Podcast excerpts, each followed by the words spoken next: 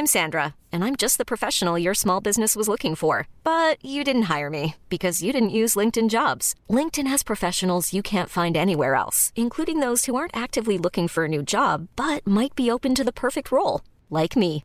In a given month, over 70% of LinkedIn users don't visit other leading job sites. So if you're not looking on LinkedIn, you'll miss out on great candidates like Sandra. Start hiring professionals like a professional. Post your free job on linkedin.com/achieve today. Hier soir, lors d'Ares 11, Abdul Abdouragimov montait d'une catégorie pour aller chercher une deuxième ceinture chez les middleweight. Il avait déjà celle des welterweight en moins de 117 kg. Il affrontait un Polonais qui était, mais, qui était un véritable rocher, qui était plus grand, plus d'allonge, plus lourd, et surtout qui était vraiment super bon et qui était extrêmement préparé. Et après 4 rounds et demi où on se disait c'est ça va être quand même très compliqué pour Abdul, il nous sort mais l'un de ces moments pour lesquels on regarde le MMA en fait. L'un de ces moments où pour tous ceux qui l'ont vu en direct, je pense que tout le monde a eu la même réaction de, sauter au plafond, de se dire c'est pas possible, de regarder autour de, soi. C'était vraiment le moment, le moment frisson quoi. En plus, il fait vraiment ça dans des conditions qui fait que ça rend les choses mémorables encore plus.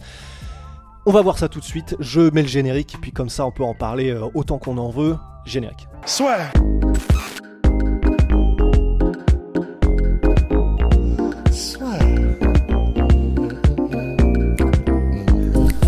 Entre dans l'octogone avec Unibet. Qui sera le vainqueur du combat En combien de rounds Fais tes paris sur l'app numéro 1 et profite de 150 euros offerts sur ton premier pari. Abdul Abdouragimov. Il montait d'une catégorie parce que bah, en attendant qu'il aille à l'UFC, puisque pour l'instant bah, il n'y est pas encore signé, il fallait qu'il marque encore plus les esprits, un petit peu comme euh, bah, par exemple on pense à Conor McGregor qui était devenu double champion au Cage Warriors. En fait, devenir double champion, c'est vraiment une manière de montrer à l'UFC que, un, bah, euh, clairement, euh, quand tu as complètement ruiné ta catégorie, bah, il te reste à aller chercher d'autres challenges et t'as pas peur de le faire. Et c'est ce qu'a fait Abdul. Il a, montré en gros au monde que bah, il n'avait pas peur de monter, se frotter à des beaucoup plus gros gabarits. C'était vraiment risqué, c'était super risqué parce qu'en plus le Polonais en question, son adversaire du coup, euh, son adversaire du soir d'hier, Rafal Aratik, ben, au-delà du fait qu'il était donc plus grand, qu'il avait plus d'allonge, je crois qu'il avait 15 cm d'allonge de plus, déjà quand on a vu les stats, euh, quand les deux combattants et leurs statistiques étaient affichées, je pense qu'il y a pas mal de monde et j'étais le premier à me dire ouf.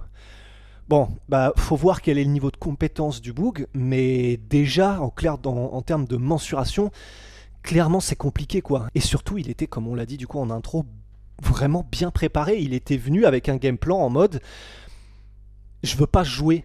C'est-à-dire que quand tu es avec un gars comme Abdul Abdouragimov qui est extrêmement créatif, qui a un sol de malade, tu veux pas lui laisser le moindre espace et tu veux même pas jouer avec lui. C'est se poser et c'est un truc qu'il a souvent fait dans le combat Raphaël Iratic, c'est bah, du coup quand il est euh, euh, Abdul Abdouragimov est sur son dos et lui Rafale est du coup euh, sur ses genoux, bah, il se postait en arrière et il se mettait dans des positions à chaque fois pendant le combat où il prenait le moins de risques possible. S'il pouvait passer la garde, il le faisait, mais il faisait surtout peser de tout son poids et en, laiss- en laissant le moins d'ouverture possible à Abdul.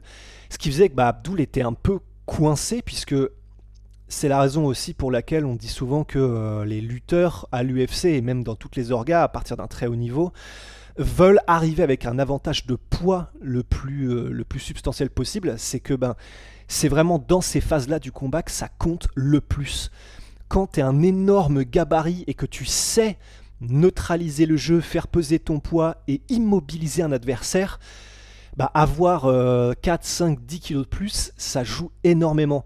Et là, on l'a vu. Et là, on l'a vraiment vu, puisque donc sur les 4 premiers rounds et demi, alors même si le premier, Abdul a réussi à mettre, euh, à mettre son adversaire au sol, encore avec une magnifique projection, et il a commencé à essayer de travailler, mais on sentait que c'était vraiment laborieux, que c'était beaucoup plus difficile que d'habitude, puisque, bah, puisque le mec en face était tout simplement extrêmement solide physiquement, beaucoup plus que les gabarits avec lesquels avait l'habitude de tourner Abdul dans les combats en welterweight, quoi, c'est normal. Et là, bah voilà, pendant les 4 rounds, on a même vu un Abdul qui était, euh, lorsque ça devenait trop compliqué, qui tirait la garde à lui, parce que debout, c'était un, peu, c'était un peu dangereux quand même. Le gars en face était un striker, il frappait dur, il était plus lourd. Et du coup, Abdul tirait la garde pour essayer de trouver des solutions. Mais sauf qu'en fait, bah, en face, comme il avait parfaitement travaillé le terrain, il savait à peu près ce qu'il fallait ne pas laisser à Abdul, et du coup, on a eu un espèce de, une espèce de fin de travaux pendant 4 rounds et demi, où on voyait les secondes que tournaient, et euh, le temps s'égrenait, et on se disait, bon, ben là, clairement, euh, Abdul perd au point. C'est vraiment, vraiment compliqué de trouver des solutions il y a eu des tentatives, hein. il y a eu euh, des tentatives d'avancer, de, de, progresser, même des tentatives d'étranglement euh, de la part d'Abdoul, mais rien n'y faisait. Et à 30 secondes de la fin, alors que tout semblait perdu parce que même si le public était encore là, et ça c'était vraiment stylé, il y avait encore des Abdoul, ah, Abdoul, bah on se disait quand même, c'est chaud, tout a été tenté. Euh, en plus de ça est vraiment crevé parce que bah, il a il a vraiment dépensé énormément d'énergie pour essayer de trouver la faille. Voilà, c'est pas qu'on n'avait pas d'espoir, mais on se disait là vraiment pour qu'il sorte quelque chose du chapeau, faudrait que ce soit historique quoi. Et eh ben nom de Dieu, historique euh, ça l'a été pour le coup. À 30 secondes de la fin donc, alors qu'il est en train d'essayer de se relever et que Raphaël Ratic continue de faire peser tout son poids euh, contre la cage, eh ben il plonge dans les jambes Abdul Abdouragimov pour, euh, bah, pour aller chercher du coup l'extension du genou, le nibar. Et ça passe. Et c'était un moment mais hallucinant. vraiment un moment de liesse pour le coup. Le lazy peuple de liesse populaire où tout le monde a explosé. Et d'ailleurs, c'était vraiment assez marrant puisque bah, moi, je regardais sur le Fight Pass et même les commentaires, du coup, Robin Black, Veronica Macedo et Simon Harding, quand, le, quand la clé de genou a été verrouillé, mais que euh, du coup on se dit oh clé de genou. Tu sentais que les commentateurs et tout le monde était en mode oh oh là là hey encore une nouvelle tentative ah il peut se passer un truc mais comme quelques minutes avant il y avait eu euh, la tentative, je crois que c'était une guillotine euh, bras de tête, je crois que ça s'appelle comme ça, du coup, Armin guillotine, et où il y a eu pendant 30 secondes, on se disait ça y est, c'est le moment de Abdul, ça y est, ça va passer, et en fait, euh, bah non, le, mec, le polonais en face était juste. Tu le voyais en plus lever le pouce, et en mode non, je gère, ça faisait, c'était déprimant. Et on s'était vraiment tous dit, c'était la chance d'Abdul. Et du coup, au moment où il tombe dans les jambes, il plonge, il commence à, super étendre, euh, à hyper extendre bon, le genou, en tout cas, il commence à voilà, faire sa clé de genou tout le monde était haut, mais, mais je sais pas si on y croyait vraiment à fond, parce que on s'était, dans notre tête, on s'était dit la grosse chance venait de passer. Et au moment où Rafale tape, il y a eu un espèce de un soulèvement de la part des commentateurs, de la part de bah, évidemment tout le public, et c'était vraiment un de ces moments frissons dont bah, voilà, c'est pour ça qu'on adore ce sport en fait, parce que c'est un film ce qui s'est passé, c'est vraiment un film. Et en plus de voir euh, Clément Marcoux, parce qu'après, voilà, je pense peut-être euh, comme, euh, comme certains d'entre vous, j'ai été me gaver de toutes les vidéos du public que j'ai pu trouver pour essayer de revivre le moment et l'électricité. De voir Clément Marcoux qui est comme ça, qui gueule comme ça, de voir du coup le frère, le Lazy Prince, le frère d'Abdul Abdouragimov, qui est complètement pris par les émotions aussi et qui gueule quand la caméra passe sur lui. Vraiment, tout était parfait. Tout était parfait du scénario jusqu'à la liesse populaire qui a suivi. C'était vraiment un moment incroyable. Et, et là, bah maintenant que voilà, j'ai brassé un petit peu d'air chaud, c'est vrai, mais bon bah voilà, je peux pas, je peux pas m'empêcher de revivre un peu euh, la passion du truc qu'on a vécu. Mais ce qui est vraiment impressionnant, c'est on peut le voir de deux manières en fait. Ce qui vient de se passer, on peut le voir de ouf, chaud pour Abdul, chaud pour Abdul parce que même si euh, on sait que c'est un gros welterweight parce qu'il fait un très bon cutting, bah, d'ailleurs big up à Clément Marcoux et que du coup il est capable d'avoir un très gros rebond après qu'il ait passé la pesée des 77 kg la veille du combat. Il remonte, je crois qu'il était remonté à, je crois que c'était 85, 86, si ce n'est même un peu plus, euh, le jour du combat par exemple contre Karl Amoussou. Donc c'est un, c'est un bon gros welterweight, mais pour un middleweight, bah en fait pas tellement. Et c'est là où on l'a vraiment vu, c'est dans la différence de silhouette entre, euh, entre Rafal Aratik et Abdul Abdouragimov. Vraiment, Aratik était beaucoup, beaucoup, beaucoup plus gros.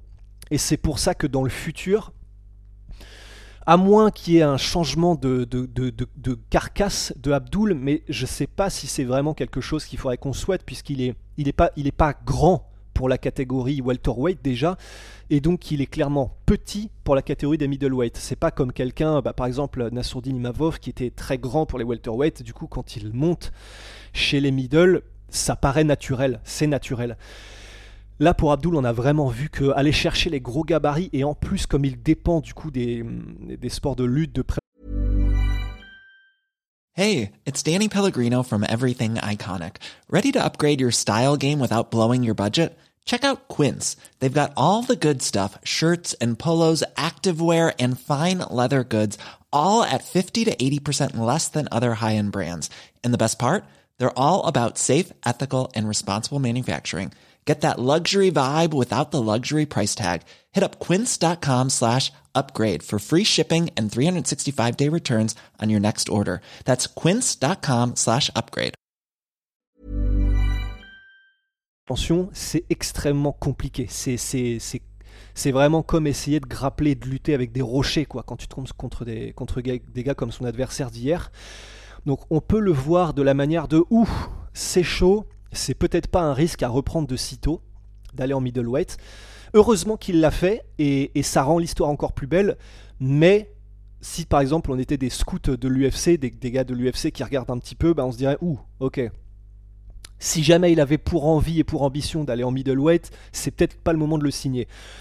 Mais, et je pense que c'est surtout comme ça qu'il faut qu'on le voit en réalité, au-delà du fait que euh, voilà, c'est un, Français et que bah, du coup, évidemment, on est moins objectif et qu'on a tendance à lui souhaiter enfin pas lui souhaiter, de toute façon on souhaite à tout le monde de bonnes choses, enfin j'espère, mais, mais qu'on a vraiment envie qu'il réussisse et qu'on est un peu plus investi que si c'était un combattant étranger. Mais c'est surtout que il a pris ce risque. La performance, elle était, elle était mémorable. Et là, quand il ira à l'UFC Abdul, bah, tous les commentateurs citeront ce qu'on vient de voir. Mais effectivement, là, on a vu qu'il faut qu'il reste en welterweight, probablement. Et c'est pour ça que le risque était bon, mais que maintenant on a des certitudes sur où est-ce qu'il ne faut pas qu'on voit Abdul, puisque si, jamais, mais je sais que c'est pas le cas, puisqu'il a dit ensuite en conférence de presse Abdul qu'il voulait rester en welterweight, mais s'il avait voulu aller en middleweight et, euh, et que c'était un des chemins pour rentrer à l'UFC, je pense que les matchmakers de l'UFC se seraient dit bon, si on doit le prendre, ça veut dire que si jamais il arrive à aller au top de la catégorie, il va être contre des Polo Costa, il va être contre des Pereira, il va être contre des gars qui sont des gabarits vraiment très très compliqués. En plus, avec par exemple quand on parle d'un Polo Costa, il a du sol en plus, il a de la défense de lutte. Là, ce serait extrêmement chaud. Par contre, en welterweight, c'est un problème de ouf quand même Abdul. Là il est sur 6 victoires d'affilée, 6 finitions, et en plus à chaque fois avec la manière. Et quand on sait du coup qu'il est capable à chaque fois de trouver des solutions, on dit toujours que c'est le propre des champions, de trouver des solutions pour gagner à chaque fois, même dans des conditions comme celle-ci, avec des gabarits similaires aux siens. Euh je sais pas comment les gars vont faire pour résister quoi. Si vous n'arrivez pas à résister à Abdul et, à, ses mises au sol, bah c'est qu'une question de temps quoi. C'est vraiment qu'une question de temps avant qu'il vous noie. Et là, maintenant qu'il a fait ça, maintenant qu'il a attiré l'attention du monde entier avec cette performance, et vraiment je dis ça parce que c'était diffusé sur le Fight Pass, en plus d'être diffusé sur du coup des chaînes françaises, mais c'était il est apparu par exemple sur MMA Fighting, sur le site euh, du coup, euh, un des sites de référence dans le MMA mondial. Bah, ça faisait partie euh, des petites vignettes les plus importantes du coup, enfin des, vignettes qui étaient à la une, pardon. Donc il a vraiment marqué les esprits du monde entier avec cette victoire, d'autant plus qu'il était déjà classé parmi les prospects à suivre dans tous les médias du monde, les médias MMA. Là, on tient vraiment on l'espère, le, prochain welterweight à suivre, mais comme jamais à l'UFC. On va voir comment est-ce que ça se déroule, si dans les jours ou les semaines suivantes on a enfin la bonne nouvelle. Mais en tout cas, voilà, pour clore un petit peu ce, ce, chapitre et pour clore un petit peu ce, bah, ce qu'on a vécu hier avec Abdul, c'était juste extraordinaire. C'est quelque chose qu'on ne voit quasiment jamais. C'est de l'ordre de, euh, de l'ordre du triangle d'Anderson Silva au dernier moment contre Chelsonen. C'est de l'ordre de Jiri Prochaska au cinquième round euh, contre Glover Texera. C'est vraiment, c'est un peu du même acabit quoi. tout semble perdu et le gars te sort un, un truc mais tombé, sorti du ciel. Enfin, c'est pas un miracle, hein, c'est quelque chose qu'il a fait. Il a donné l'impulsion, il a donné, euh, il a fait ce qu'il fallait pour tout donner sur cette dernière clé de genou et c'est passé. Donc voilà, Abdullah Abdouragimov euh, est un magicien, c'était extraordinaire, le moment était dingue. Et voilà, merci à lui. D'ailleurs, j'en profite pour caler le fait que on, euh, a le Lazy Soap de Onae qui est avec beurre de karité, miel, café, ça sent le musc. C'est le nouveau, le savon de Abdul Abdouragimov et on en est très fiers. Voilà, et ils sont hyper bons. Et puis pour RS11 aussi, on peut aussi citer quand même euh, le co-main et le co-co-main, parce que bah, le co-main event, du coup, bah, c'était Amin Ayoub qui revenait contre Gilles Oudela. Et ben encore une fois, c'était vraiment du très très haut niveau de la part de Ayoub. Le combat était vraiment hyper plaisant à regarder. Et euh, bah voilà, en, en quelques secondes, mais ce qui est extrêmement kiffant avec Amin Ayoub, en fait, c'est vraiment il est tellement fluide dans le MMA en général, c'est-à-dire que il n'y a aucun moment où il ne pense que à une seule dimension en même temps. Quand il est au clinch ou qu'il s'approche, si jamais il vient chercher euh, un collar tie ou qu'il vient essayer de, de grappler ou de saisir quoi que ce soit, il n'oublie jamais de rentrer des coups en même temps. Il fait partie de ces gens qui sont capables de tout lier constamment en MMA et ça rend comme il est. Il est increvable, il est extrêmement rapide, il fait mal, il est diversifié dans ce qu'il fait. Bah, ça rend chacune de ses prestations extrêmement mais vraiment c'est c'est beau, c'est beau à voir le MMA quand c'est fait comme ça. Et euh, bah, n'a clairement pas démérité, euh, mental de ouf, solide de ouf, donc ça, faisait un super combat à regarder et qui a été remporté donc par Amin Ayoub. Juste euh, bah, petite peur pour, on l'a vu encore une fois. Euh, à des moments, j'espère que c'est pas des réminiscences de, de lorsqu'il s'était cassé l'os orbital, mais on l'a vu plusieurs fois du coup essuyer un peu l'œil, donc j'espère qu'on espère que, bah, que tout va bien. Et puis Coco, Coco, Coco, main event, euh, bah, c'était Baki. Bon Baki, euh, je pense que voilà, il n'y a pas de dessin à faire. À 21 ans, d'être capable de faire des performances comme celle-là, aussi complètes, aussi maîtrisées, méthodiques que celle-ci, c'est quelque chose qu'on a dit euh, un peu par inversion par rapport à Raul Rosas Jr., du coup le gars qui a 17 ans est à l'UFC et enchaîne les victoires, mais un petit peu entre guillemets avec un style foufou, avec un style euh, chien fou, où il y va, il est très explosif, il fait énormément de choses en même temps, etc. Et très dynamique, et tu te dis, euh, tu te dis c'est la fougue de la jeunesse. Bah là, avec Baki, on a, on a quelqu'un qui à l'inverse est capable, alors qu'il a un si jeune âge, de maîtriser dans tous les domaines de la tête et des épaules et sans leur laisser une chance ses adversaires. Et c'est encore plus impressionnant, je trouve, en fait. Parce que tu te dis, s'il est capable de faire ça et de maîtriser comme ça à cet âge-là, bah, c'est presque, c'est presque un, un calibre champion dans le sens, attendez, attendez, attendez, avant de, de me tomber dessus, mais dans le sens, il sait ce qu'il fait et il sait ce qu'il a à faire pour gagner et il est tellement plusieurs divisions au-dessus de ses adversaires qu'il se dit, bon, bah en fait, oui, si jamais j'accélérais vraiment, probablement que je pourrais avoir le finish. Mais là, je suis là, je gère. Bon, bah voilà, j'ai la victoire sans forcer et on y va. Et bien sûr, il n'y a pas, voilà, il a pas la finition et lui-même du coup euh, voudrait l'avoir, mais mais en réalité, personnellement en tout cas, je trouve que c'est c'est ce qui manque bien sûr, mais à part ça, les sweeps qu'il met, le, euh, que, quel que soit ce que tu fais pour euh, essayer de, d'attaquer Baki, en fait, tu mets un low kick, il te l'attrape, il te fait tomber. T'es en clinch, il te fait tomber parce qu'il te, parce qu'il te balaye. Il peut aussi te mettre des double legs et travailler à partir de la, de la, du clinch contre la cage. Si tu restes à distance, il a un jab de l'enfer. C'est. En fait, tu commences à dire comment prendre Baki, en fait. C'est, c'est vraiment ça la question. C'est tu te dis, bon, où Où est-ce que, tu te dis j'ai toutes mes chances et pas de problème? Bah, ce sera probablement euh, lorsqu'on le verra contre des spécialistes et qui seront capables euh, de résister à ces amenés au sol, et c'est là où ça deviendra extrêmement intéressant, mais en tout cas, bah, pour l'instant, le niveau européen, Baki survole, ce qui est quand même extraordinaire. quoi. Et euh, bravo aussi à son adversaire qui, bah, franchement, il a, il a jamais lâché, il était venu pour arracher la tête de son adversaire aussi, donc bah, respect. Donc voilà, voilà pour, euh, voilà pour Ares 11, voilà pour Abdul Abdouragimov et sa performance hallucinante et qui restera dans les annales. Voilà, Merci d'avoir suivi le podcast. Euh, je sais que j'ai pas mal, pas brassé d'air chaud. J'espère que c'était pas, c'était pas énervant à suivre. Mais bon, bah, il y a des moments en fait où la passion prend le dessous et de, dessus. Et il n'y avait pas, y avait pas le collègue, il n'y avait pas Guillaume pour canaliser un peu tout ça. Mais en tout cas, voilà. Shout out à My Sweet Protein, moins 38% avec le code la sueur. Et puis euh, à la prochaine, prenez soin de vous et ciao.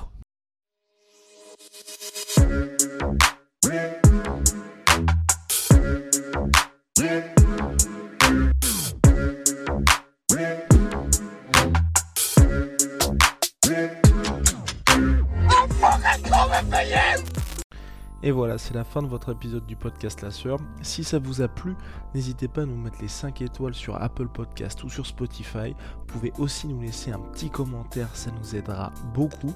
Et si vous voulez aller plus loin avec nous, vous tapez La Sueur sur toutes les plateformes ou sur les réseaux sociaux, vous nous trouverez. Et là, vous nous écoutez très certainement en audio. On est aussi en vidéo sur YouTube, mais également sur Snapchat. Là encore, vous tapez la sueur et on sera là. Merci de votre fidélité et à très vite pour de nouvelles aventures.